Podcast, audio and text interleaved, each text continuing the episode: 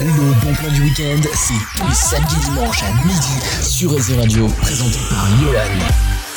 Salut à tous, c'est Yohan sur Réseau Radio. Il est midi, c'est l'heure de notre bon plan du week-end. Si vous êtes niçois ou touriste marqué par l'histoire, alors vous serez heureux. Ce sont les fouilles archéologiques de la première ligne de tramway de la métropole Nice-Côte d'Azur en 2006 qui ont permis de découvrir des vestiges très bien conservés et de mettre en lumière de façon exceptionnelle l'histoire de Nice depuis le Moyen Âge en tant que place forte du comté de Provence puis du duché de Savoie. Élément central de la défense du comté de Nice, ces fortifications disparaîtront sur ordre de Louis XIV en 1706 pour trois siècles d'oubli.